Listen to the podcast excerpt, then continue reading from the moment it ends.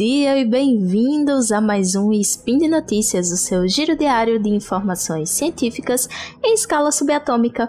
Meu nome é Dani Almeida e hoje, dia 6, Coronian do calendário Decatrian e dia 4 de março do calendário Gregoriano, vamos falar de psicologia.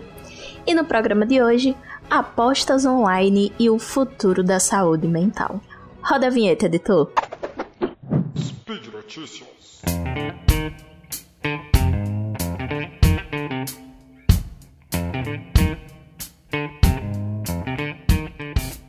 Bom, minha gente, hoje eu quis fazer um especial de um único tema, né? Porque todo mundo em algum momento da vida já apostou alguma coisa. Nem que fosse só por brincadeira entre amigos, né? E tipo, ah, eu aposto que eu chego primeiro do que você em tal lugar. E aí você sai correndo, principalmente quando você é criança, né? Você sai correndo disparado assim e aí acaba ganhando. E às vezes não aposta nem nada, ou aposta uma bobagem, sei lá, uma balinha, um pirulito, enfim. E aí, quando a gente vai crescendo, isso vai mudando um pouquinho, mas a, essa cultura da aposta ela permanece, né? Então, em grandes eventos esportivos, tipo a Copa, ou até mesmo durante as eleições, não é incomum a gente ver pessoas apostando nos prêmios meio inusitados e depois tem aquela chuva de reportagem com os pagamentos, né? Que envolve carro, celular, né? E até mesmo relações sexuais, enfim é inegável que o nosso país ele tem sim uma cultura de apostas. Eu não sei vocês, mas desde criança que eu ouço falar em jogo do bicho, corrida de cavalo, rinha de galo, mega sena, caça-níquel, bingo, loteria. Isso são apenas é, alguns dos exemplos bem comuns aqui no país, né? Só que é assim, meu povo, ser comum não significa que é legalizado. Então, assim, jogos de azar eles são proibidos por aqui desde 1946. Só que pra gente entender melhor como se organiza essa coisa toda, a gente tem que entender primeiro o conceito de jogo de azar. Esse tipo de jogo ele se baseia numa diferença de probabilidade entre sorte ou azar. Ou seja, ele não depende necessariamente da habilidade do jogador. Né? Então, dessa forma, quanto menor a chance de escolher a combinação certa, maior o prêmio, justamente porque é mais fácil você ser azarento do que você ser sortudo. Então, as apostas, elas se encaixam nesse sistema de jogo de azar justamente porque você não tem como prever o resultado certo, porque ele não depende da habilidade do jogador, tá? Então, vocês lembram que eu mencionei que os jogos de azar eles são proibidos desde 1946, né? Pois é, tem uma exceção a essa regra, que são as loterias. Na verdade, são duas exceções, porque em 2018 foi aprovada a Lei 13.756, que permite a realização de apostas esportivas. E aí essa lei, ela dá um prazo para que seja normatizado pelo Ministério da Fazenda até 2020 como é que isso vai funcionar. Daí chegou 2020, veio a pandemia, aquela coisa toda, e o prazo foi prorrogado até 2022. Mas assim, meu povo, a gente tá em fevereiro de 2023 e até agora neca de pitibiribas. É estimado que existam atualmente mais ou menos 500 casas de apostas online atuando aqui no Brasil legalmente. E aí, enquanto não tem uma regulamentação muito clara, né, elas seguem normas internacionais, ou pelo menos dizem que seguem, e elas costumam ter sedes em paraísos fiscais e os seus sites não são hospedados no Brasil. E aí, além de, dessa farra todinha, né, todas elas podem anunciar em meios de comunicação, né, TV, internet, rádio. Muitas delas patrocinam campeonatos, sejam eles de futebol ou de outros esportes, e patrocinam até mesmo times. Então, hoje é impossível você assistir um jogo de qualquer modalidade esportiva sem ser impactado por uma propaganda de jogo de azar. Por exemplo, Todos os times da Série A do Campeonato Brasileiro têm uma casa de apostas como patrocinador.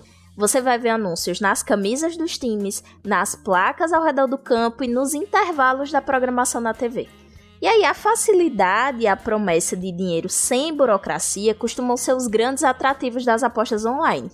Se antes o apostador ele precisava sair de casa, procurar algum estabelecimento que muitas vezes operava no anonimato e ficava em lugares assim escondidos ou meio perigosos.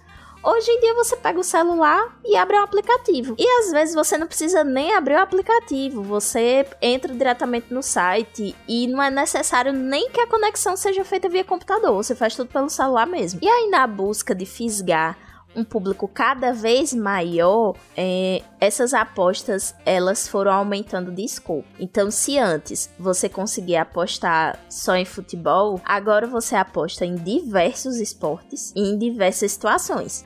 O placar, a quantidade de faltas, cartões, quem vai ser o artilheiro ou artilheira do jogo. E é possível até apostar em resultado de eleição, resultado de reality show e premiações como, por exemplo, o Oscar. Então, essas funcionalidades diferenciadas, uma jogabilidade facilitada com um site todo bonitinho e atrativo, pagamento por criptomoeda ou até mesmo pelo Google Play, tornam esses sites praticamente irresistíveis. E aí os usuários ficam no risco de desenvolver um problema de saúde mental, que é a dependência em jogos, também chamada de jogo patológico. E aí, de acordo com os manuais diagnósticos, o jogo de azar se torna patológico quando começa a causar prejuízo na vida do jogador e de seus familiares, interferindo em diversas áreas. O ponto central aqui é a sensação de perda de controle. E aí esse problema ele não vai surgir do nada, né? Pelo contrário, existem indivíduos que podem ser mais é, suscetíveis a esse tipo de dependência do que outros.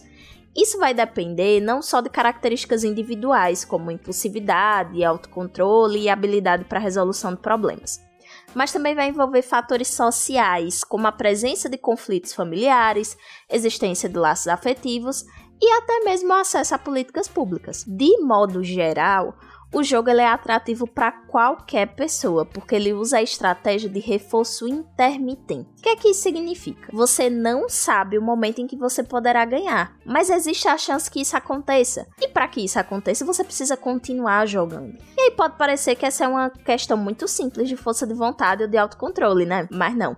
Existem mecanismos a nível biológico envolvidos nessa equação. Essa expectativa de que você vai poder sair ganhador no jogo leva à liberação de alguns neurotransmissores como a dopamina, que é bastante associada à sensação do prazer, e esse processo todo gera ativação do sistema de recompensa cerebral. Dessa forma, a tendência é que você permaneça jogando mais tempo para ficar mais exposto a essa sensação prazerosa. E o autocontrole nesses casos vai depender muito mais do teu desempenho no jogo do que propriamente da tua força de vontade. Outro ponto a se destacar é que as áreas cerebrais relacionadas à recompensa e à sensibilidade das pessoas à dopamina são variáveis, e isso interfere diretamente no equilíbrio entre risco e recompensa que esses indivíduos calculam.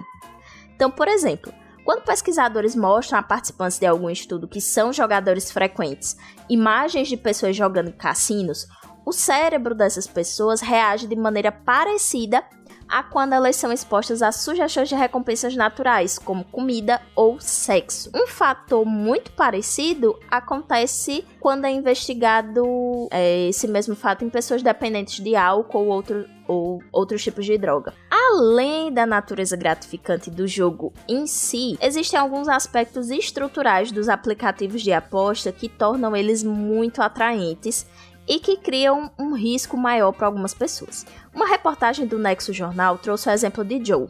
Ele gosta de basquete, acompanha o esporte e está bem confiante na sua habilidade de saber como o time dele vai jogar. E aí fazer uma aposta nesse jogo deixa ele mais animado para assistir algo que ele já gosta. E cada vez que o seu time favorito joga, é uma deixa automática para ele fazer outra aposta. Então vai tendo uma atração para que ele se envolva cada vez mais em atividades e aí, quando ele menos espera, tá lá, apostando de novo. E um outro ponto que eu já mencionei é como as atividades mais acessíveis e com baixas barreiras na entrada contribuem nesse cenário. Então, a presença de notificações no celular, lembrando de um jogo, das facilidades para o pagamento da aposta, podem distanciar os jogadores da noção de que eles estão gastando dinheiro de verdade. E isso dificulta a percepção de prejuízos financeiros e também do momento adequado de parar de jogar. E aí, se as empresas investem muito nos clubes e nos campeonatos, elas oferecem pouquíssimo suporte ao jogador que eventualmente desenvolve algum problema. As páginas geralmente têm dicas de jogo responsável, só que elas ficam lá escondidas bem no finalzinho no rodapé. E para chegar lá, geralmente o jogador passa por uma série de anúncios e promoções. Então, assim, né? Geralmente eles têm um único mecanismo de proteção, que eles indicam uma limitação de perda. Então, ele bloqueia os palpites depois que o usuário perde um determinado valor, mas não se sabe ao certo quanto seria. Uma coisa é certa a falta de regulamentação dessa indústria torna cada vez mais difícil o estabelecimento de limites saudáveis para a prática.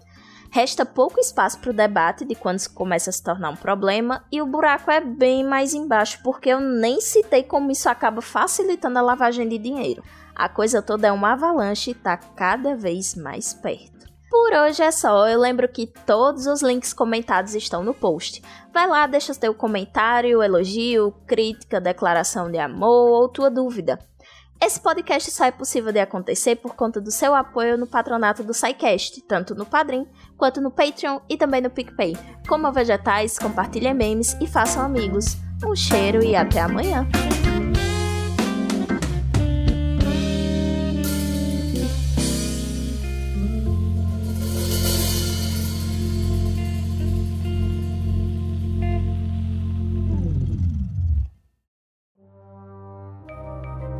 Este programa foi produzido por Mentes Deviantes. deviante.com.br.